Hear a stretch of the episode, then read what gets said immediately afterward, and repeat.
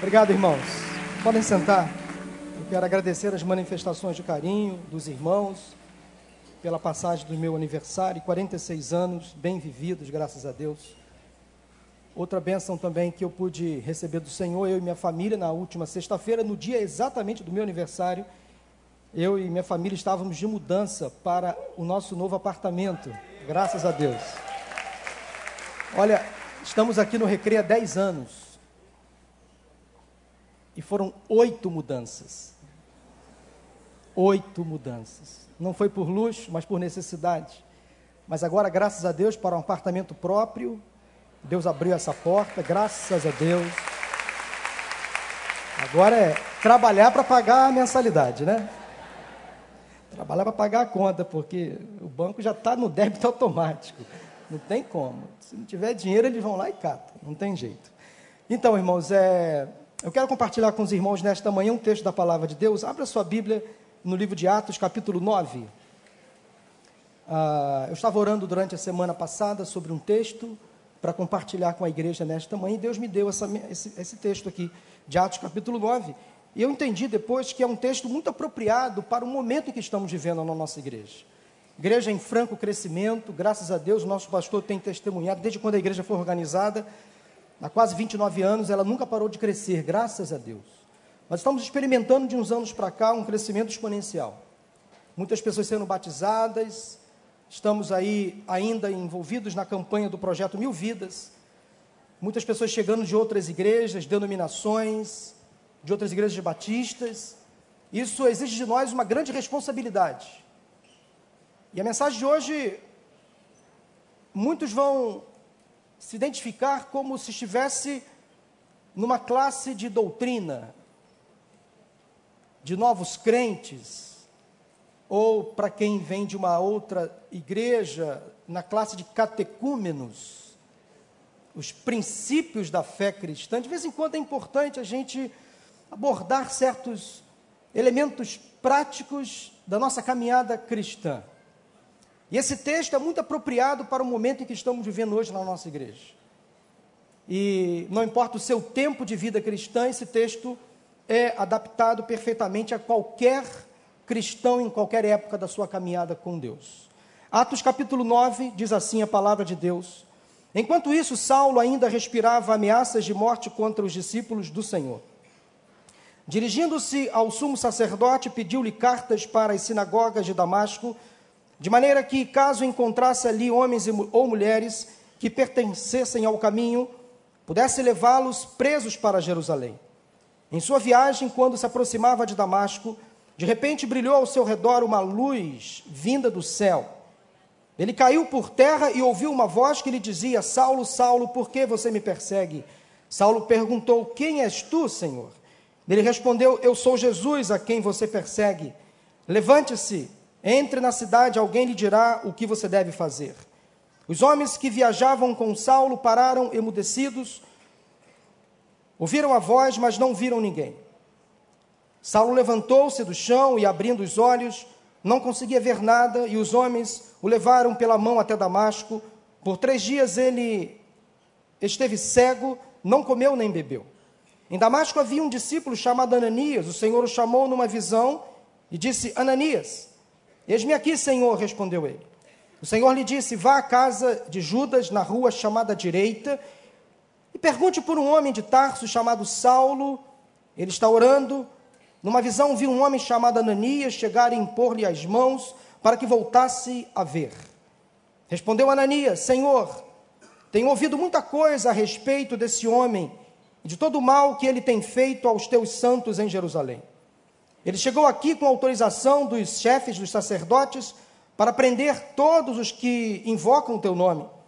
Mas o Senhor disse a Ananias: Vá, este homem é meu instrumento escolhido para levar o meu nome perante os gentios e seus reis e perante o povo de Israel. Mostrarei a ele o quanto deve sofrer pelo meu nome. Então Ananias foi, entrou na casa, pôs as mãos sobre Saulo e disse: Irmão Saulo, o Senhor Jesus, que lhe apareceu no caminho por onde você vinha, enviou-me para que você volte a ver e seja cheio do Espírito Santo. Imediatamente, algo como escamas caiu dos olhos de Saulo e ele passou a ver novamente. Levantando-se, foi batizado e, depois de comer, recuperou as forças. Saulo passou vários dias com os discípulos em Damasco. Logo começou a pregar nas sinagogas que Jesus é o Filho de Deus. Todos os que o ouviam ficavam perplexos e perguntavam: Não é ele o homem que procurava destruir em Jerusalém aqueles que invocam este nome? E não veio para cá justamente para levá-los presos aos chefes dos sacerdotes? Todavia, Saulo se fortalecia cada vez mais e confundia os judeus que viviam em Damasco, demonstrando que Jesus é o Cristo. Decorridos muitos dias, os judeus decidiram de comum acordo matá-lo. Mas Saulo ficou sabendo do plano, de, do plano deles. Dia e noite eles viajavam às portas da cidade a fim de matá-lo. Mas os seus discípulos o levaram de noite, o fizeram descer num cesto através de uma abertura na muralha. Quando chegou a Jerusalém, tentou reunir-se aos discípulos, mas todos estavam com medo dele, não acreditando que fosse realmente um discípulo. Então Barnabé o levou aos apóstolos e lhe contou como no caminho Saulo vira o Senhor, que lhe falara e como em Damasco ele havia pregado corajosamente em nome de Jesus. Assim Saulo ficou com eles e andava com liberdade em Jerusalém, pregando corajosamente em nome do Senhor Falava e discutia com os judeus de fala grega, mas estes tentavam matá-lo. Sabendo disso, os irmãos o levaram para Cesareia e o enviaram para Tarso. A igreja passava por um período de paz em toda a Judéia, Galiléia e Samaria. Ela se edificava e, encorajada pelo Espírito Santo, crescia em número, vivendo no temor do Senhor. Amém? Vamos pregar? Meus irmãos, o apóstolo Paulo é um dos personagens mais interessantes e emblemáticos da Bíblia. Desde o momento da sua conversão, que aconteceu numa estrada em direção a Damasco, nós encontramos Paulo sempre envolvido ativamente em alguma causa. Se há um personagem na Bíblia que viveu a vida cristã intensamente, a vida com Deus de forma profunda. Este personagem foi Paulo e devemos ser gratos a Deus pelo fato do Evangelho ter chegado até nós, devido aos incansáveis esforços para evangelizar o mundo e levar a mensagem de Cristo aos gentios. Paulo tornou-se um dos maiores cristãos da história. Ele pregou Cristo com ousadia, estabeleceu igrejas em todo o Império Romano, formulou, sob a orientação do Espírito Santo, a maior parte da doutrina básica do Novo Testamento. Ele sofreu perseguição e uma imposição implacável.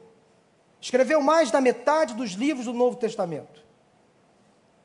Mas pensa em uma pessoa difícil, de difícil convivência, de temperamento forte. Alguém que, quando se converteu, atraiu a atenção e causou preocupação em muitos cristãos na época. Esse era Paulo. Antes de se converter a Cristo, ele era um perseguidor de cristãos, um matador de crentes. Era natural que ele encontrasse então uma certa resistência na igreja, que esbarrasse na dúvida da sua verdadeira conversão e mudança de vida.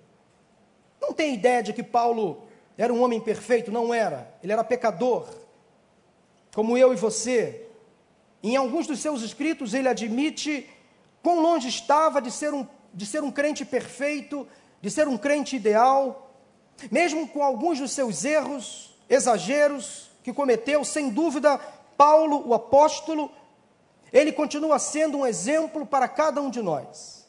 Um pregador exemplar, um evangelista nato, um missionário visionário, um líder eficaz da igreja, um teólogo capacitadíssimo como poucos, um homem que viveu uma vida cristã apaixonada, intensa, envolvente. Ele era puramente comportamental, impressionante analisando como psicólogo o comportamento de Paulo nas escrituras, impressionante. Não é verdade, Amanda? Profundamente comportamental. Aliava a cognição ao comportamento. Seus exemplos eram práticos e vistos. Sua vida era feita de decisões, de escolhas, algumas de uma certa forma polêmicas para a época. Paulo quebrou alguns paradigmas na igreja, como por exemplo, foi ele o precursor do evangelismo entre os gentios, entre os não-judeus. Até então a igreja cristã era restrita aos judeus, mas Paulo quebrou esse paradigma. Ele levou o evangelho para longe de Jerusalém. E também quebrou muitos paradigmas quando começou a falar abertamente contra algumas práticas pecaminosas, pensamentos, ideologias que ameaçavam a igreja. Então, muitos dos ensinos que nós temos hoje, da nossa doutrina, nós podemos extrair dos ensinos de Paulo, orientado pelo Espírito Santo de Deus. Paulo foi um modelo em seu crescimento como cristão. Ele começou como um bebê espiritual, mas ele amadureceu de forma gradativa, intencional. No texto bíblico que lemos, nós vamos comprovar o crescimento espiritual de uma pessoa, verdadeiramente nascida de novo, como um bebê espiritual, que partiu da imaturidade para a maturidade, do alimento líquido para o sólido, do andar no colo, do engatinhar para um caminhar seguro. A trajetória do apóstolo Paulo de discípulo a discipulador, de liderado a líder. Todas essas respostas nós encontramos no texto que acabamos de ler.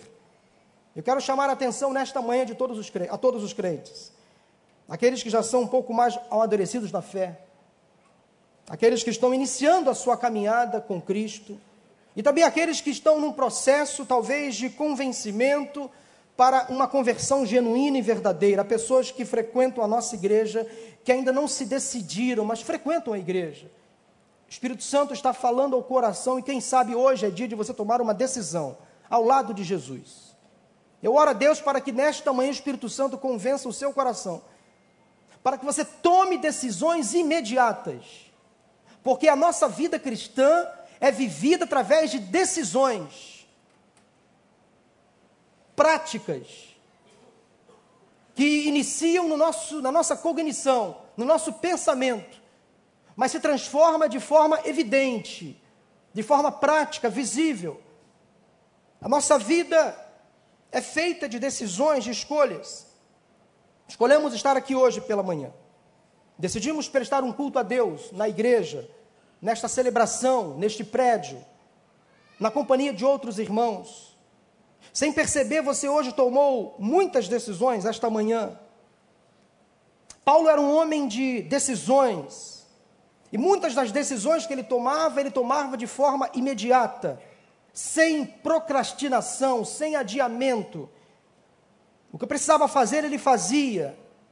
Paulo não era um inconsequente, um imediatista, mas era um homem de decisões práticas, contundentes.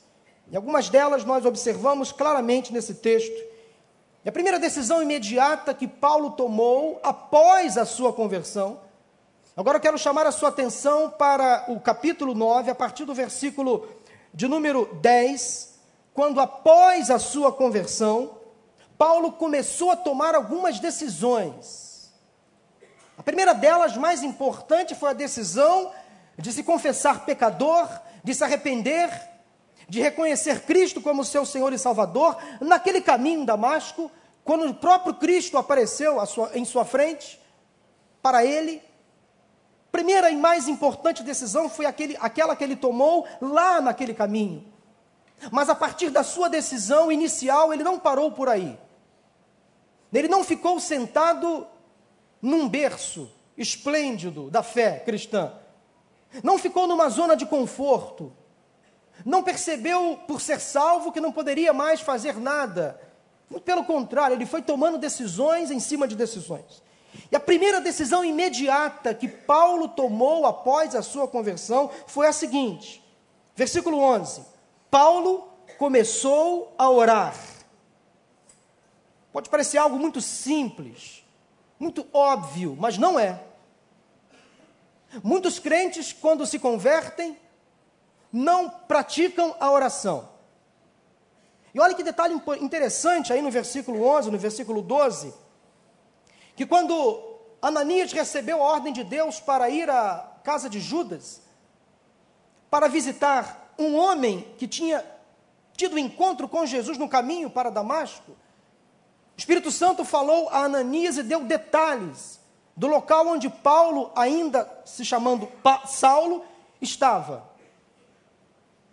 E quando Ananias chegou àquela casa, encontrou um recém-convertido. Detalhe do texto: Saulo, até aqui se chamando Saulo, cego, por causa da luz, mas ele teve uma visão. Um cego que teve uma visão. Como assim? Um cego vendo, mas ainda cego. E mais, estava ali orando, clamando a Deus. Então, após receber um forte impacto no ato da sua conversão, e há pessoas que, como Paulo, precisam ter uma experiência forte com Deus para ter o coração quebrantado. Então Deus levanta um homem chamado Ananias para ser usado por Deus, para que Paulo fosse curado de uma cegueira temporária. Ananias então chega àquela casa, percebe que Paulo estava ali, Paulo estava tendo uma visão do Senhor, que receberia a visita de um homem de Deus, como de fato aconteceu. Paulo estava orando, clamando a Deus. Deus foi a testemunha da oração daquele recém-convertido. Impressionante o primeiro gesto estampado nesse recém-convertido. Após a sua conversão, ele estava de joelhos clamando a Deus. Paulo, desde a sua conversão, era um homem de oração e de muita intimidade com Deus. Depois de uma experiência marcante, notável, na estrada de Damasco, a primeira decisão que ele tomou foi então dobrar os seus joelhos e orar. E Deus deu a ele visões espirituais enquanto ele orava. Deus dá visões espirituais àqueles que oram. Crentes que dobram os joelhos conseguem enxergar coisas que muitos mortais não enxergam, não conhecem. Pessoas que têm intimidade com Deus conseguem descobrir coisas prever coisas que só são discernidas àquelas pessoas que têm uma experiência profunda com Cristo através da oração. Se você quer caminhar no sobrenatural de Deus, comece a orar. Ele vai dar a você visões espirituais, que serão discernidas através da palavra de Deus.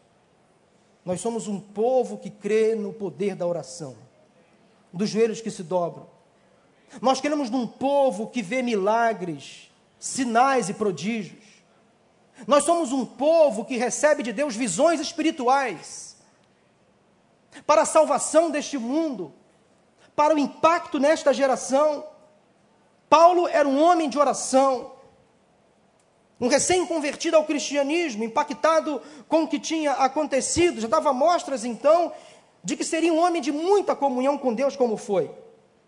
Posso imaginar o conteúdo da oração de Paulo, talvez ele estava ali agradecendo a Deus pela salvação e pelo privilégio do encontro pessoal com Cristo, a quem perseguia. Talvez agora arrependido, ele estava pedindo perdão pelos inúmeros pecados que cometeu ao longo da sua vida, e foram muitos pecados mesmo.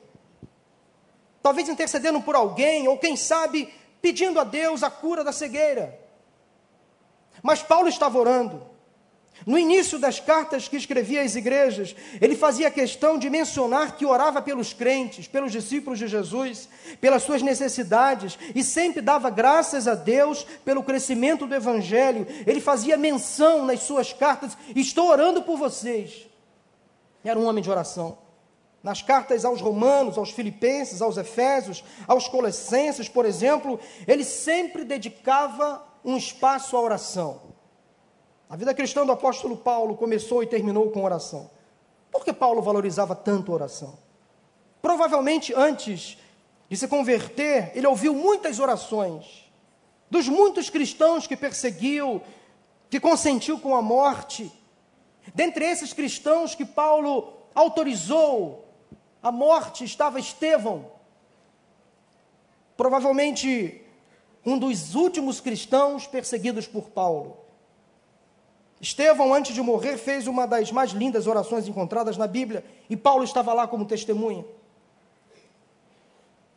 E esta oração de Estevão, que nós encontramos aí, só voltar algumas páginas, duas páginas da sua Bíblia, em Atos capítulo 7, versículos 59 e 60, e o primeiro versículo do capítulo 8, esta oração de Estevão é a oração que eu quero fazer no momento da minha partida para o céu. Eu não sei se você pensa que um dia você vai estar lá com, você vai estar com o Senhor na eternidade. Eu penso nisso todos os dias. Não sei quando, não quero que seja agora, eu quero que Deus adie o quanto Ele puder a minha partida. Mas pode parecer um paradoxo, eu tenho saudade do céu. Como ter saudade de uma coisa que você não conhece, que você nunca viu, mas eu quero estar com Jesus. E quando eu partir desta vida, eu partirei para uma melhor, eu e você. Como disse o pastor Ivênio quando esteve aqui, ele falou assim: Olha, se nós não nos encontrarmos aqui, nos encontraremos nas nuvens. Eu vou estar na terceira coluna da direita, na fila A. Me procura lá. Eu falo a mesma coisa. Ó. Nos encontraremos nas nuvens. Dê um grito aí que eu vou dar um grito de lá, a gente vai se encontrar. Ô povo do recreio, tamo junto. E eu espero que você esteja lá com a gente. Quem tem certeza da sua salvação? Ah, que legal. A maioria, grande maioria. Estaremos com o Senhor na eternidade. E qual a oração que nós queremos orar no dia da nossa partida para o Senhor? É a oração que Estevão orou. Enquanto Paulo, ainda Saulo, estava ali vibrando com a morte deste homem de Deus. Diz assim o texto: enquanto apedrejavam Estevão, este orava. E a oração de Estevão era simples, dizia o seguinte: Senhor Jesus, recebe o meu espírito. Então caiu de joelhos e bradou: Senhor, não os consideres culpados deste pecado. E tendo dito isso, expirou. E Saulo estava ali consentindo na morte de Estevão. E diz o texto ainda que Estevão viu Jesus. Viu Jesus. Versículo 55 fala que Estevão, cheio do Espírito Santo, levantou os olhos para o céu e viu a glória de Deus. E Jesus em pé à direita de Deus e disse: Vejo os céus abertos e o filho do homem em pé à direita de Deus. Paulo estava ali, aprendendo a orar, antes da sua conversão.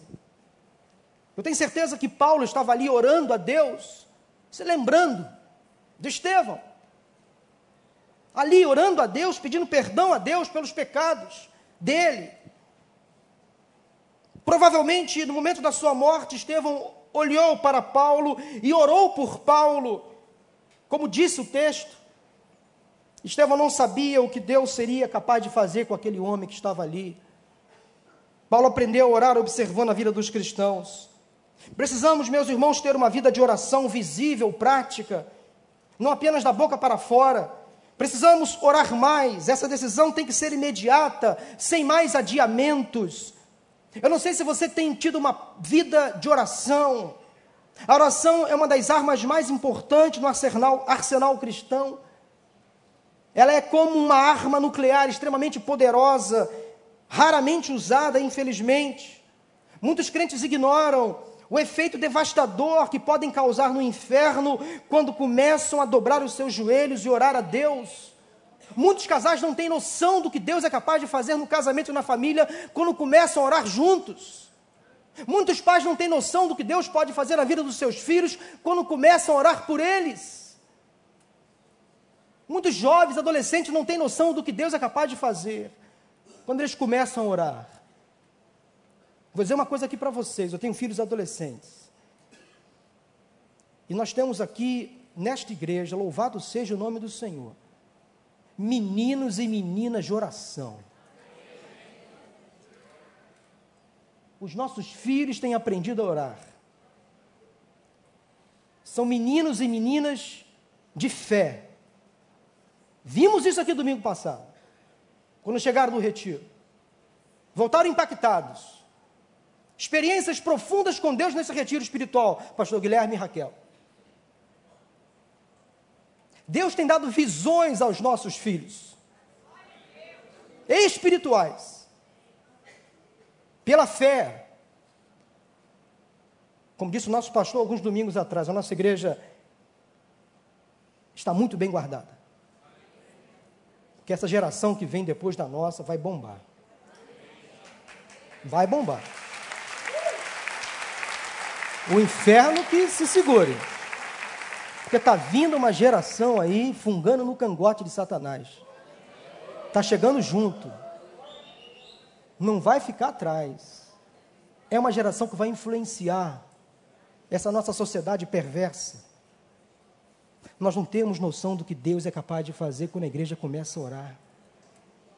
Vamos iniciar uma campanha de jejum e oração agora em outubro. Prepare-se. De 12 de outubro a 20 de novembro, mais uma campanha de 40 dias de jejum de oração. E sabe qual vai ser o tema deste ano? Por um Brasil transformado. Oh, é tudo que a gente precisa, gente. Por um Brasil transformado, é isso aí, minha irmã. É isso aí. Por um Brasil transformado. Comece. Campanha de jejum e oração por um Brasil transformado.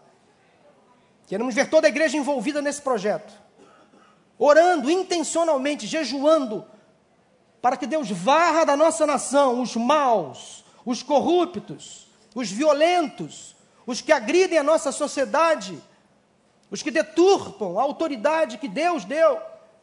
Vamos orar, vamos orar, meus irmãos. Nós precisamos ser um crente de oração.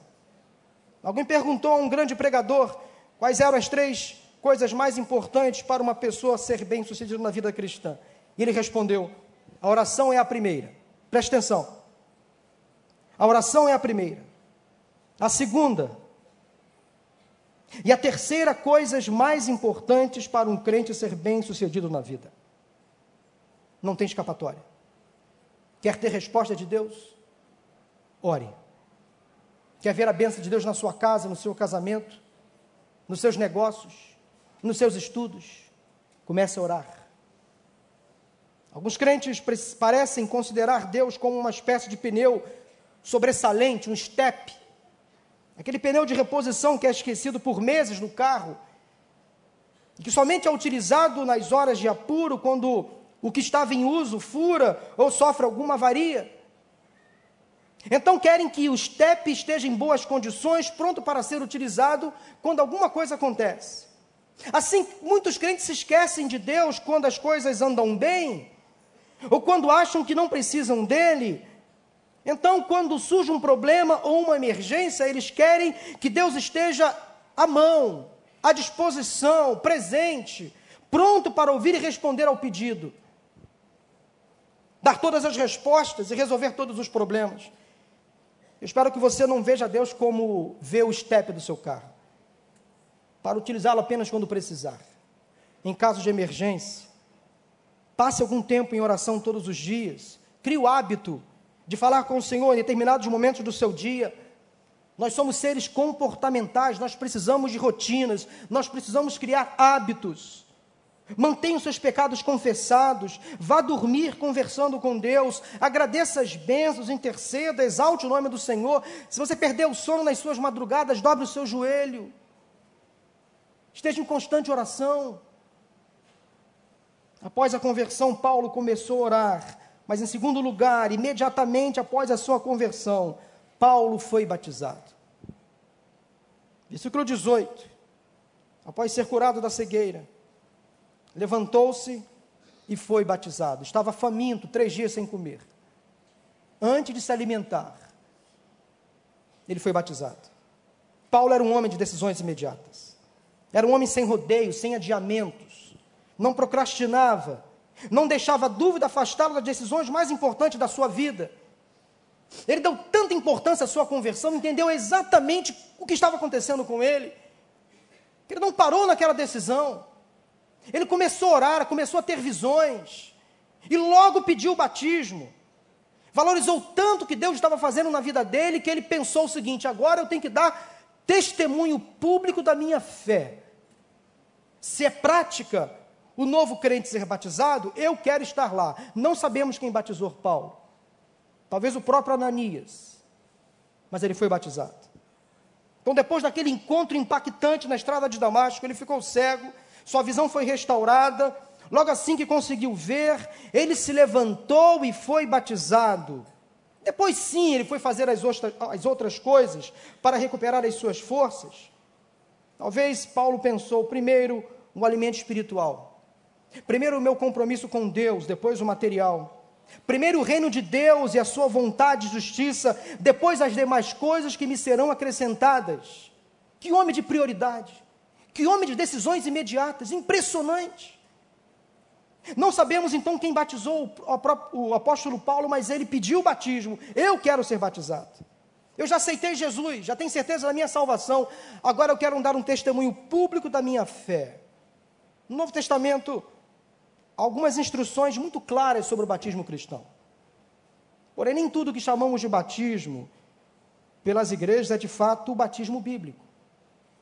Examinando o que o Novo Testamento ensina sobre o batismo, surgem pelo menos quatro verdades importantes. A primeira delas é que as pessoas eram batizadas somente após a sua conversão a Cristo. As pessoas eram batizadas somente após a sua conversão a Cristo. Era uma decisão livre e consciente. Você pode procurar no Novo Testamento, de um lado para o outro, e você não vai encontrar nenhum exemplo bíblico de crianças recém-nascidas sendo batizadas. Porque o batismo é um ato consciente, intencional, que exige da pessoa o direito de decidir: eu quero ser batizado, eu entendo o plano de salvação, eu confesso Jesus como meu Senhor e Salvador. É uma decisão pessoal, à luz do entendimento das Escrituras. O batismo infantil não possui base bíblica, Crianças podem e devem ser batizadas desde que se arrependam dos seus pecados e confessem Jesus como Senhor e Salvador. Como temos feito aqui, batizando muitas crianças do nosso recriança, que aceitam a Jesus, crianças são pecadoras, sim, elas precisam ser evangelizadas, sim. Pai e mãe, falem de Jesus para o seu filho, não delegue, não terceirize a evangelização deles. Leve os seus filhos ao batismo, fale de Jesus para eles. Eu, Mauro, temos o privilégio de que os nossos filhos se converteram dentro de casa. Eles aceitaram Jesus conosco, ali, ó, dentro de casa. Depois deram um testemunho público aqui vindo à frente, mas lá em casa, eles aceitaram Jesus. E eu louvo a Deus por ter levado eu e Maura, nós louvamos a Deus, nossos filhos a Jesus. Quando chegar no céu, Lá na minha coroa estará duas pedrinhas. Pelo menos duas pessoas nós levamos a Jesus, nossos filhos. Quantas pessoas você já levou a Jesus? Quantas pessoas você já batizou? Nós somos uma igreja que autoriza, que libera, que permite, aliás, uma quebra de paradigma, que crentes batizem recém-convertidos. Uma vez que você evangeliza, uma vez que você discipula, uma vez que você leva uma pessoa a Cristo, você pode batizar essa pessoa ali, ó. Hoje está seco, mas domingo que vem vai ter muita água aqui, né, Pastor Tiago? Vai ter muita água ali, vai ter batismo domingo que vem. E hoje à tarde vai ter culto de profissão de fé, onde os candidatos ao batismo darão seu testemunho público da sua fé em Jesus. E no domingo vai ter festa das águas. Pergunta: quem já batizou alguém aqui na igreja? Quem já batizou alguém? Olha aí. Quem já foi batizado por alguém aqui na igreja? Sem ser os pastores, tá? Também, viu? É por aí. Isso é uma quebra de paradigma. Comece a batizar, evangelizar alguém. Paulo, imediatamente após a sua conversão, pediu o batismo. Todos os crentes são ordenados a serem batizados. Mateus capítulo 28, versículo 19. A ordem expressa, portanto, vão e façam discípulos de todas as nações, batizando-os em nome do Pai, do Filho e do Espírito Santo. Jesus mandou fazer discípulos, conduzi-los ao batismo, somente para depois ensinar a obedecer a uma ordem a ser seguida. A segunda coisa que vemos sobre o batismo na Bíblia, no Novo Testamento, é que o batismo não possui mérito para a salvação. É visto como um ato independente após a salvação, sem valor de crédito ou bônus para o alcance da salvação ou um favor especial de Deus. Eu vou ser batizado para Deus me quebrar um galho, para Ele me abençoar, ou para eu ser mais salvo ou salvo mais rapidamente. Deixa eu logo me batizar. Não é por aí. Não é por aí. O ladrão na cruz foi para o céu com Jesus e não desceu da cruz para ser batizado. Ali mesmo Jesus disse: Hoje estarás comigo no paraíso. Qual o único e principal requisito para uma pessoa ser batizada? É crer em Jesus. Marcos capítulo 15, versículos 15 e 16. Marcos 16, perdão, versículos 15 e 16. Vão pelo mundo todo e pregam o evangelho a todas as pessoas. Quem crer e for batizado será salvo, mas quem não crer será condenado. O batismo não salva, mas é para o salvo. Coisas tão óbvias, mas que muitas pessoas não entendem, não entendem. Você já recebeu Jesus na sua vida como seu Senhor e Salvador? Você já entendeu essa decisão? Já entendeu que precisa fazer a vontade dele? Então você precisa ser batizado para dar testemunho público da sua nova vida em Cristo. Observe o testemunho do próprio apóstolo Paulo sobre o seu batismo, lá em 1 Coríntios, versículo 1, capítulo 1, versículos 14 em diante. Ele disse: Dou graças a Deus por não ter batizado nenhum de vocês, exceto Crispo e Gaio, de modo que ninguém pode dizer que foi batizado em meu nome. Ou seja, Paulo batizou algumas pessoas, não todas, porque a missão dele prioritária era ser um evangelista, um missionário. Ele ganhava almas para Jesus e os crentes que ele evangelizava ia atrás batizando. O terceiro ensino sobre o batismo no Novo Testamento é que o batismo sempre foi por imersão total. Não há na base bíblica para o batismo por aspersão. Porque a palavra batismo significa imersão, mergulho total na própria língua original. A palavra grega era a mesma usada pelos trabalhadores de tecido na época, quando eles tinham que tingir um pano. Para fazer isso, eles tinham que submergir, mergulhar totalmente o tecido no corante. Daí vem a palavra baptizo, imersão, mergulho total. Em Romanos capítulo 6, o próprio apóstolo Paulo ensina o significado do batismo, que é um ato simbólico, é um símbolo da morte, do sepultamento e da, da ressurreição em Jesus Cristo. Finalmente, o batismo no Novo Testamento era sempre imediato após a conversão. Em todos os casos, as pessoas eram batizadas no mesmo dia em que eram salvas. Em nossa igreja, nós temos pelo menos um batismo por mês, geralmente no último domingo do mês. Geralmente. O Alternativa tem feito também batismos aos sábados. Nós temos, por exemplo, todo mês uma classe de preparação, um encontro de preparação para o batismo, um bate-papo com os pastores chamado de Bem-vindo à Família. E o próximo será realizado no dia 7 de outubro, sábado, 7 de outubro. Se você ainda não se batizou, faça sua inscrição para este encontro no dia 7 de outubro. É um sábado pela manhã. Pastor Tiago, Pastor Rogério, converse com o líder da sua célula, caso você tenha alguma dúvida acerca do batismo a pessoa que acompanha você, que discipula você, nós pastores estamos também à sua disposição, caso você tenha alguma dúvida acerca do batismo, quem sabe algum impedimento que você percebe que tem, agilize isso, seja batizado em nome de Jesus. Se você é um crente e nunca obedeceu a ordem do Senhor de ser batizado, você precisa fazer isso com urgência. É necessário você se batizar, sim, mas há uma terceira decisão que Paulo tomou logo após a sua conversão.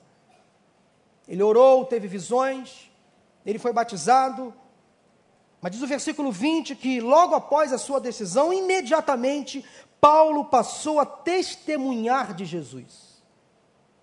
Veja a progressão natural, as decisões que ele ia tomando gradativamente, de forma intencional, prática. Ele não esperou que tivesse passado por um curso de evangelismo, nem se matriculou num seminário. Paulo pregou Cristo nas sinagogas imediatamente após o seu batismo. Você pode dizer, mas pastor, eu não consigo pregar, nunca estive no seminário, não fiz curso de homilética, não sou versado na fala, eu não sei pregar. Palavra grega traduzida para pregar no texto não significa necessariamente essa pregação aqui formal de púlpito, embora inclua isso também. A palavra usada no grego simplesmente significa proclamar, divulgar. E isso todos nós podemos fazer. Pregar a Cristo é apenas um termo que se refere a testemunhar, compartilhar a fé, seja verbalmente, mas principalmente com a vida, testemunho pessoal. Você tem pregado a Cristo através das suas atitudes, do seu comportamento, através da sua fala. Está fazendo de tudo que estiver a seu alcance para levar seus amigos e colegas de trabalho a Cristo. Tem convidado pessoas para a sua célula ou para as grandes celebrações aqui no prédio. Sua vida é a expressão da vida de Cristo. Paulo, com ousadia, logo após receber Jesus, ser batizado, começou a falar da sua experiência de salvação. Há uma frase atribuída a Francisco de Assis. Talvez você já ouviu essa frase que diz o seguinte: pregue o evangelho em todo o tempo. Se necessário, use palavras. Pregue o evangelho em todo o tempo. Se necessário, fale. Ou seja, pregue com a vida. Pregue com as atitudes, com o seu comportamento, no seu dia a dia, lá no seu condomínio, na reunião do condomínio. Quando você entra aqui no pátio, quando a sua fé é testada, lá na sua faculdade, lá no seu trabalho, pregue com a vida. Pregue com a vida. Eu me lembro, e eu compartilhei essa experiência alguns encontros, na minha, alguns encontros atrás na minha célula. Minha primeira experiência profissional com 17 anos. Eu fiz um curso no Senai de mecânico de refrigeração. Nunca exerci a profissão, com exceção quando eu trabalhei numa um serviço autorizado da Brastemp, lá no bairro da Penha. Eu fui buscar emprego lá e me deram um emprego com 17 anos. Eu fui técnico de refrigeração. Eu visitava as casas dos bairros da Leopoldina, instalando refrigeradores, diagnosticando problemas nos equipamentos de refrigeração. E quando eu não encontrava o cliente para fazer aquela visita, eu deixava um cartão com o meu nome, com o telefone da empresa. Era o chamado cartão de ausente. E eu pegava a minha ordem de serviço, cumpria todas as minhas visitas. Ia com a minha mochilinha a pé pelos bairros da Leopoldina, Olaria, Penha, conheço até hoje a maioria daquelas ruas. Andei muito pelo 956, Invernada de Olaria, Penha, 721, aqueles ônibus que, que circulam na Leopoldina, andei muito naqueles ônibus. Andava muito a pé de um lado para o outro. E eu visitava todas as casas. E teve um dia que a secretária do chefe, dono da empresa, chegou. Eu era recém recém contratado naquela empresa, tinha mais ou menos um mês e meio, dois meses de trabalho. Aquela secretária chegou para mim e falou assim: José, você é crente, não é? Eu falei: sou. Como você descobriu? Ah, eu logo imaginei, logo percebi. O seu comportamento. Aqui, com os demais funcionários. E teve mais. O que, que foi? O chefe, o Mauro, brigou com o cliente. Por quê? Por causa de você. Eu falei: eu? Exatamente. Mas por que ele brigou com o cliente? Olha, você não sabe, ele nunca fez isso com ninguém. Uma cliente que você visitou disse que você não foi à casa dela. E ela ligou para cá para reclamar de você. Sabe o que o chefe falou? O José foi na sua casa sim. Se a senhora recebeu um cartão de ausente é porque a senhora não estava em casa. Eu confio no meu funcionário. Ele ficou brigando com ela, dizendo que você tinha ido sim, que você é um profissional sério, o que você falou, você fez. E ele sustentou a, a sua palavra. Parabéns. Eu disse assim: Eu fui mesmo. Pois é. Está aí. Pequenos detalhes, pequenas atitudes podem fazer uma grande diferença na vida de alguém. Eu não sou perfeito, longe, muito longe de ser. Todos nós somos pecadores. A única diferença é que os meus pecados talvez não sejam os seus pecados, mas todos nós erramos e falhamos muito. Mas, meus irmãos, vamos ser sinceros. Precisamos cuidar do nosso testemunho cristão. Nossa palavra tem que ter sim, sim, não, não. Os nossos gestos, as nossas atitudes. Cuidado como você se relaciona. O mundo está de olho em nós, olhos bem abertos. Você pode não perceber, mas as pessoas sabem que você é crente. O seu testemunho evidencia quem você é. Procure testemunhar de Jesus com a sua vida. Se você tem dificuldades para testemunhar de Jesus, para pregar o Evangelho com a sua vida, ore ao Senhor. Peça sabedoria a Deus, Senhor, me ajude a testemunhar de Jesus, a proclamar Cristo. Após orar, comece logo a falar de Jesus, principalmente com a sua vida. O Espírito Santo vai capacitar você, o Espírito em nós nos ajuda a falar e a principalmente viver o Evangelho. Pregue o Evangelho, fale do Evangelho, viva o Evangelho. Mas há uma quarta decisão que Paulo tomou logo após a sua conversão. Imediatamente. Diz o versículo 22 que Paulo fortalecia a sua fé no Senhor. Se converteu, começou a orar, teve visões, foi batizado. Logo após o batismo, começou a falar de Jesus, a pregar Jesus Cristo nas sinagogas para as pessoas, mas ele não parou por aí, ele fortalecia a sua fé no Senhor. A expressão se fortalecia significa que ele buscava um aumento de força. Ou seja, em outras palavras, ele não ficava estático, parado, não cruzava os braços, ele começou a sua vida cristã como um bebê, sim, pequeno, frágil, imaturo, com dúvidas, com medos, inseguranças, falta de preparo, como qualquer um de nós, mas ele buscava se fortalecer. Nós já sabemos algumas chaves para o crescimento cristão, mas deixe-me compartilhar pelo menos duas que não estão no texto, mas que são ensinadas em outros lugares da palavra de Deus, que eu acho muito importante, que vão nos ajudar no nosso fortalecimento, no nosso crescimento ao lado de Jesus. Primeiro é preciso ler, estudar e meditar regularmente a palavra de Deus. Ler, estudar e meditar regularmente a palavra de Deus. Isso pode parecer muito óbvio, mas não é para algumas pessoas. Muitos crentes não têm acesso às Escrituras, porque não querem ter. Hoje você instala a Bíblia no celular, você recebe textos bíblicos pelos grupos de WhatsApp, meditações diárias, como nunca na história. Nosso povo tem acesso fácil às Escrituras. Nós temos uma igreja que prega a palavra. Nós temos uma escola bíblica com professores altamente qualificados. Em nossas células, durante a semana, a palavra de Deus é explicada, mas mesmo assim as pessoas não querem, não, não querem se aprofundar no conhecimento da palavra. Vou dizer uma coisa para você: esse encontro aqui dominical não é suficiente para você. Apenas receber de Deus aqui na celebração não será suficiente para você. Você precisa tomar decisões. Durante a semana, ler a Bíblia, estudar, meditar. Senhor, fala comigo.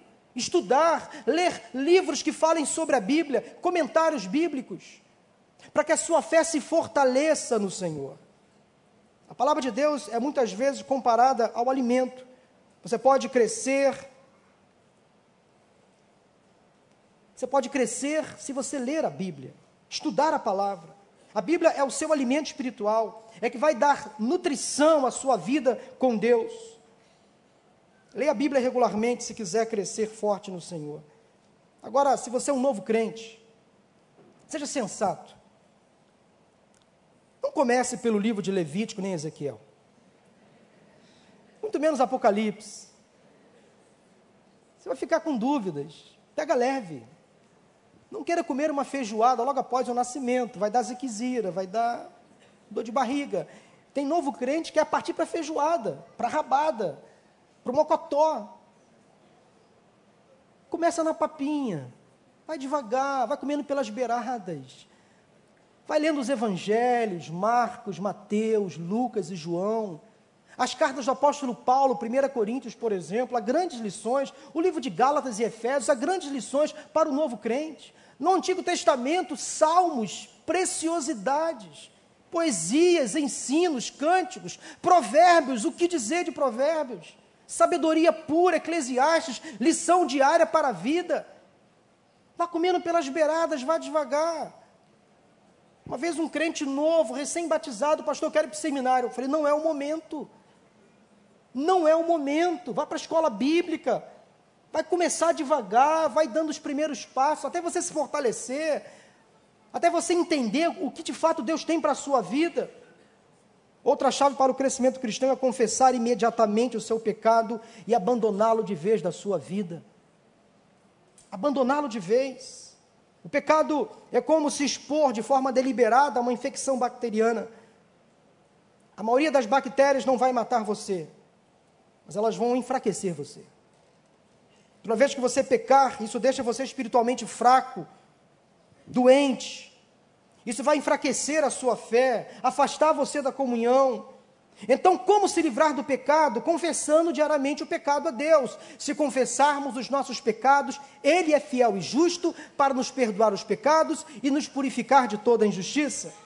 Se você vai ao médico e admite que se expôs a uma bactéria infecciosa, ele vai lhe dar um antibiótico, um remédio, e você vai ficar bem. Tome por sete dias, por 14 dias, ele vai prescrever medicação e você ficará bem. Mas quando você vai ao Senhor, o médico dos médicos, admite os seus pecados, confessa arrependido, ele purifica você de toda a maldade e diz: Os vossos pecados eu não me lembrarei jamais. Toca a sua vida, vai me servir, meu servo. Não fique embromando, não fique se culpando.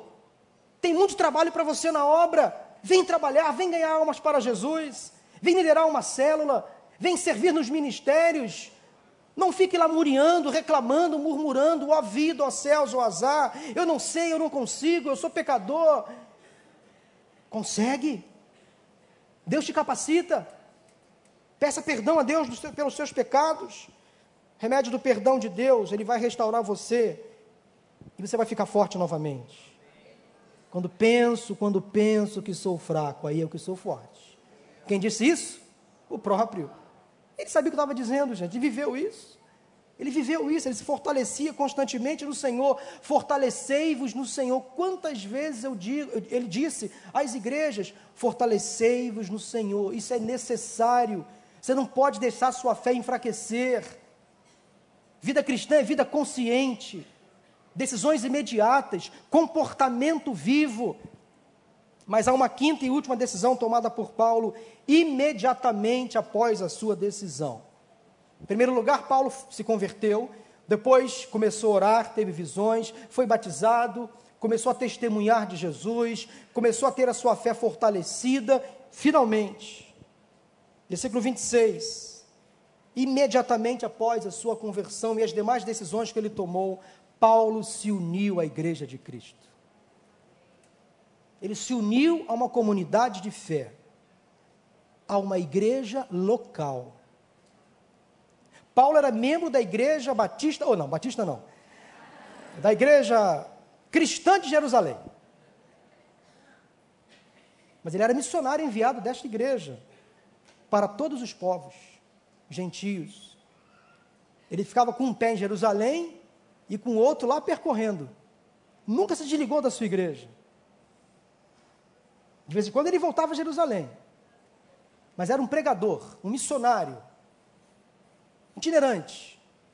Nunca deixou a igreja local, mas estava sempre pregando de igreja em igreja, de cidade em cidade, evangelizando, levando as boas novas. Todo crente, toda pessoa que se converte, precisa ter intimidade com Deus através da oração.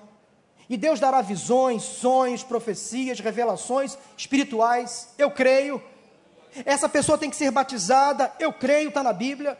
Essa pessoa tem que testemunhar de Jesus, falar do Evangelho, evangelizar, está na Bíblia. Ela tem que se fortalecer na fé, está na Bíblia. Mas ela também tem que ser membro de uma igreja local.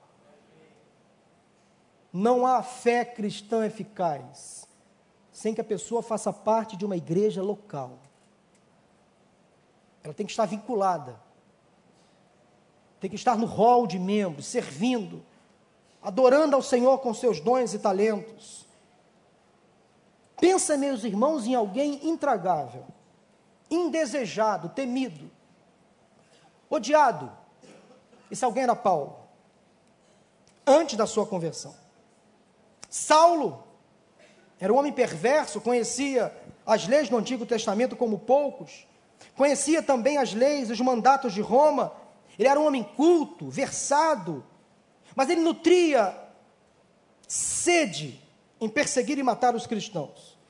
Os demais crentes tiveram dificuldades em aceitá-lo na igreja por conta do seu passado. Daí Deus usou um homem chamado Barnabé para que essa resistência fosse quebrada. Diz o versículo 28 que Paulo ficou com eles, andava livremente em Jerusalém, pregando corajosamente o nome do Senhor. Primeiramente, Ananias foi usado por Deus, depois Barnabé disse assim: Esse cara, eu confio, eu confio nele, ele se converteu realmente. Barnabé abriu as portas da igreja para Paulo ser aceito. Os cristãos não queriam receber Paulo por conta do passado, mas Barnabé disse: Não, eu atesto, ele é um convertido. Um cristão que não é parte de uma igreja local tem seu amadurecimento espiritual comprometido. É numa igreja que o crente é discipulado, é treinado, recebe o alimento da palavra, aprende a servir, adora a Deus com seus dons. Quero encerrar dizendo que Deus quer que você seja um membro de uma igreja local de uma igreja biblicamente sólida. Deus quer que você fique debaixo da autoridade espiritual dos seus pastores, do seu pastor. Deus quer que você tenha um lugar para servir, edificar o próximo, ajudar os outros a crescer. Não deixe de fazer parte de uma igreja. Mesmo sem você, não, mesmo talvez você não concorde com tudo que é feito na igreja, isso acontece. A igreja não é um lugar de unanimidade. O escritor aos Hebreus disse o seguinte: Não deixemos de reunir-nos como igreja, segundo o costume de alguns, mas procuremos encorajar uns aos outros. Hebreus 10, 25. Conta-se uma história muito antiga de uma mãe que acordou o seu filho um domingo pela manhã e disse: Filho, levante-se. Você está atrasado para a igreja, como hoje muitas mães fizeram inclusive a mãe dos meus filhos. E aquele filho respondeu: Não quero ir.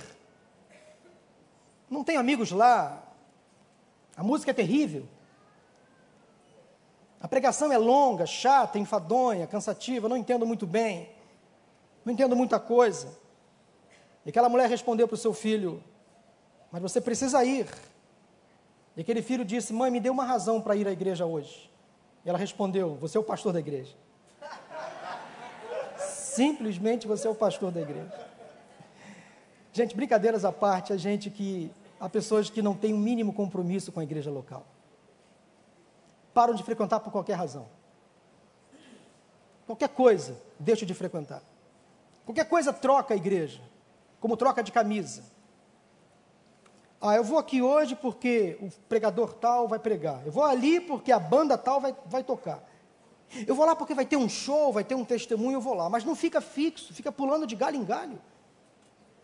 Você precisa ser parte de uma igreja. E nesta mensagem eu procurei ser bastante didático. Muitos aqui lembraram da sua época de recém-convertido. Mas é bom reforçar algumas informações básicas da fé. Eu quero concluir essa mensagem dizendo que essa história dos primeiros dias do apóstolo Paulo como um novo convertido é tremenda. Não é de admirar que Paulo tornou-se o grande apóstolo, porque ele começou bem a sua trajetória cristã. De decisão em decisão ele foi crescendo.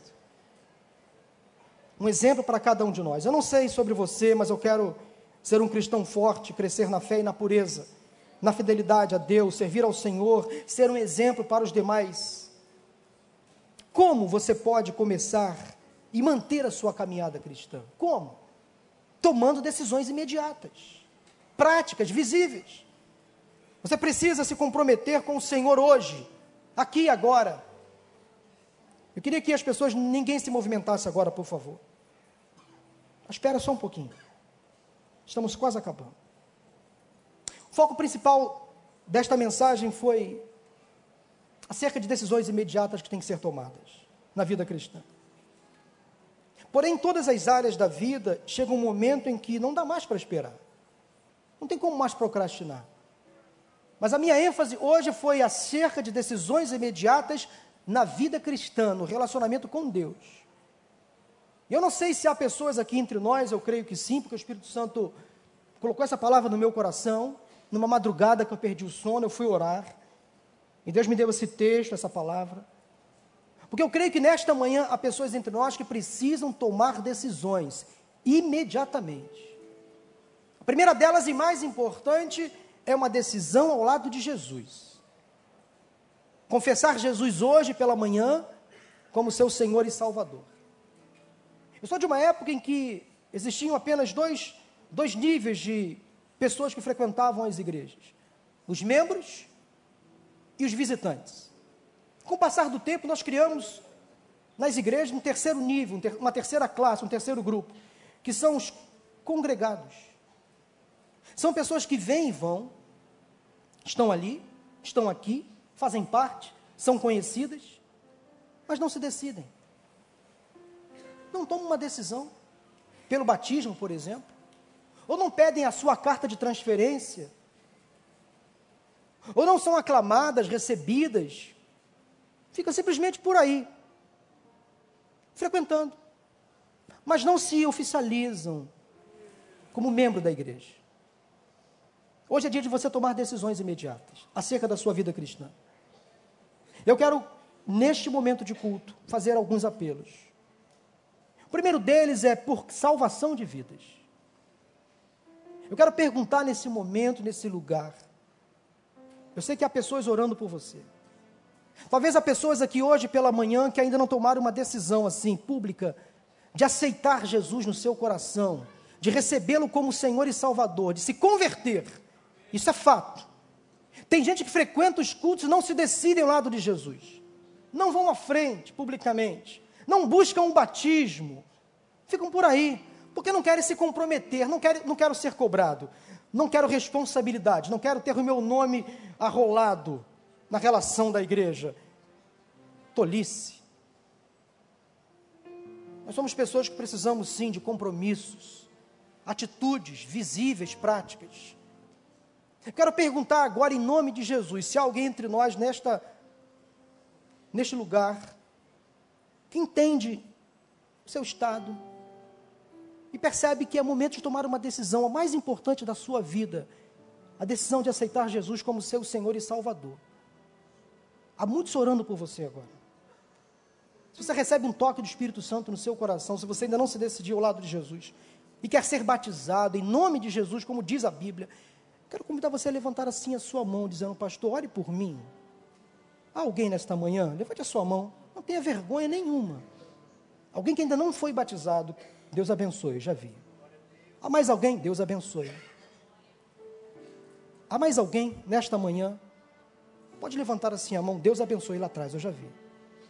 Há mais alguém? Deus abençoe. Amém. Olha ali. Fruto do casado para sempre. Há mais alguém? Levante a sua mão assim. Nome, Deus abençoe, Deus abençoe. Tem mais gente aí, Deus abençoe. Alguém mais quer decidir a sua vida ao lado de Jesus? Deus abençoe, Deus abençoe.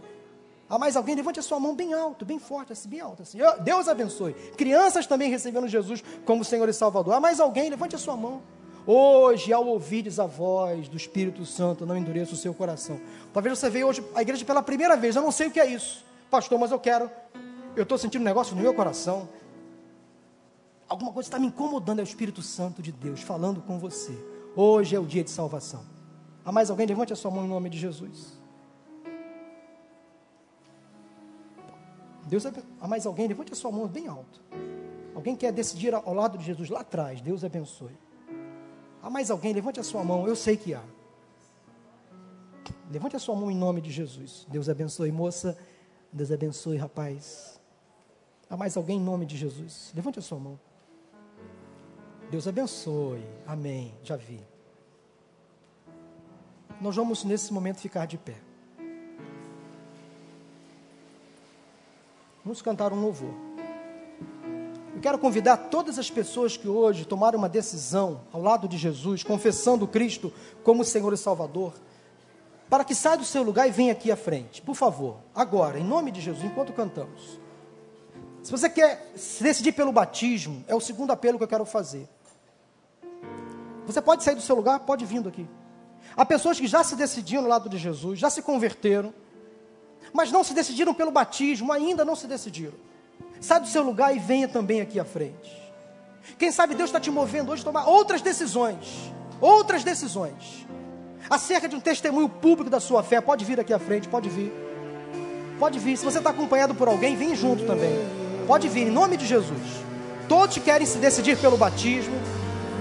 Tomar decisões, quem sabe, ministeriais. Decisões ministeriais. Ser um missionário, ser um pastor. Decisões. Ser um proclamador. Decisões. Pode sair do seu lugar. Nós vamos orar com vocês. Vamos cantar, pastor Miquéias. Pode sair do seu lugar e vem aqui em nome de Jesus. Tudo que eu possa. Há mais alguém? Todas as pessoas que levantaram a sua mão, podem vir aqui. eu Não deixe o inimigo roubar a sua fé, a sua bênção. A semente plantada, Deus abençoe. É o que Amém. arde em meu coração. Há mais alguém? Pode vir aqui. Em nome de Jesus.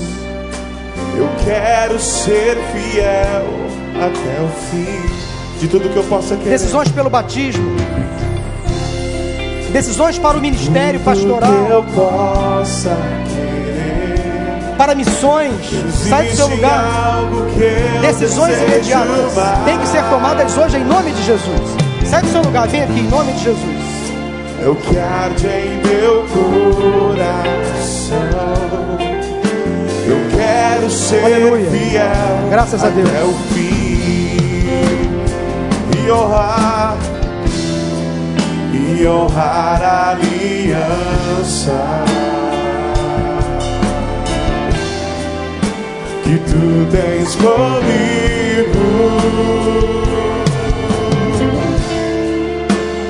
custe o que custar. Tomar a minha cruz e te seguir e ser fiel e ser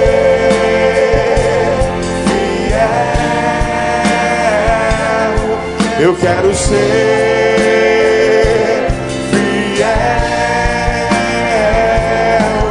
Quero te seguir até a cruz e ser fiel. Eu quero ser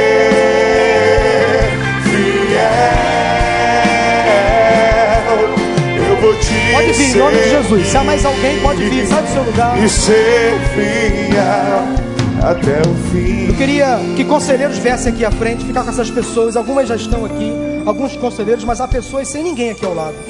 Sai do seu lugar se você já é convertido, vem aqui ficar ao lado dessas pessoas. Eu não sei se Deus está tocando mais no coração de alguém acerca de decisões imediatas importantes sobre a fé, sobre a vida cristã, decisão ao lado de Jesus pelo batismo, decisão de testemunho, decisão de abandonar vícios, pecados, decisão pelo ministério, por um chamado que Deus tem dado a você. Pode sair do seu lugar e vem aqui em nome de Jesus. Nós vamos orar agora em nome de Jesus. Eu louvo a Deus porque eu conheço a vida de algumas pessoas, pessoas que estão aqui. Eu conheço a vida de, por ter participado comigo, por eu ter atendido em gabinete. Eu conheço a vida de algumas pessoas. E como Deus é bom. Como Deus é bom. Como Ele alimenta o nosso coração a cada encontro. Vamos orar? Deus, obrigado, Senhor, pela tua palavra que foi pregada nesta manhã. Foi a palavra que o Senhor colocou no meu coração e aqui nós estamos percebendo os frutos do resultado, ó Deus, da palavra pregada que veio do Senhor. Ó Deus, decisões agora estão sendo tomadas. O céu está em festa. Louvado seja o nome do Senhor. O inimigo perdeu mais uma batalha. Louvado seja o nome do Senhor. Essas pessoas que estão aqui estão confessando Jesus como Senhor e Salvador. A vida está sendo transformada, a história está sendo transformada, as futuras gerações serão impactadas em nome de Jesus. Deus, que elas sejam batizadas com Teu Espírito Santo neste momento. Capacite essas pessoas aqui, ó Deus, que elas não deixem essa semente morrer, que elas deem prosseguimento a outras decisões, pelo batismo, que elas possam se fortalecer na fé diariamente, que elas procurem te servir com alegria, com disposição, usando seus dons, seus talentos, seus recursos para o crescimento da tua obra.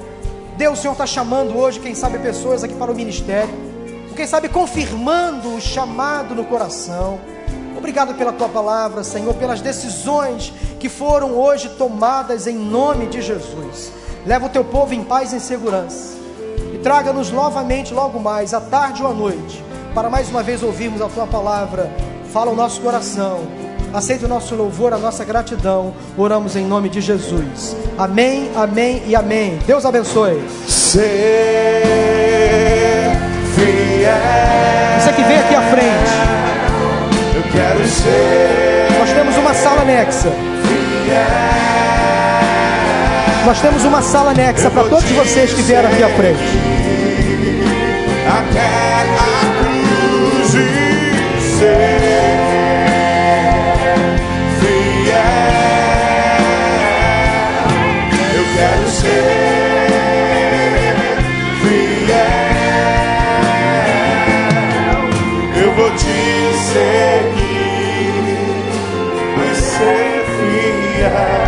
até o fim. O Senhor te abençoe e te guarde. Que o Senhor faça resplandecer o seu rosto sobre ti e tenha misericórdia de ti. Que o Senhor sobre ti levante o seu rosto e te dê a paz. Bom domingo. Deus abençoe a todos. Até, logo mais, se Deus quiser. Amém.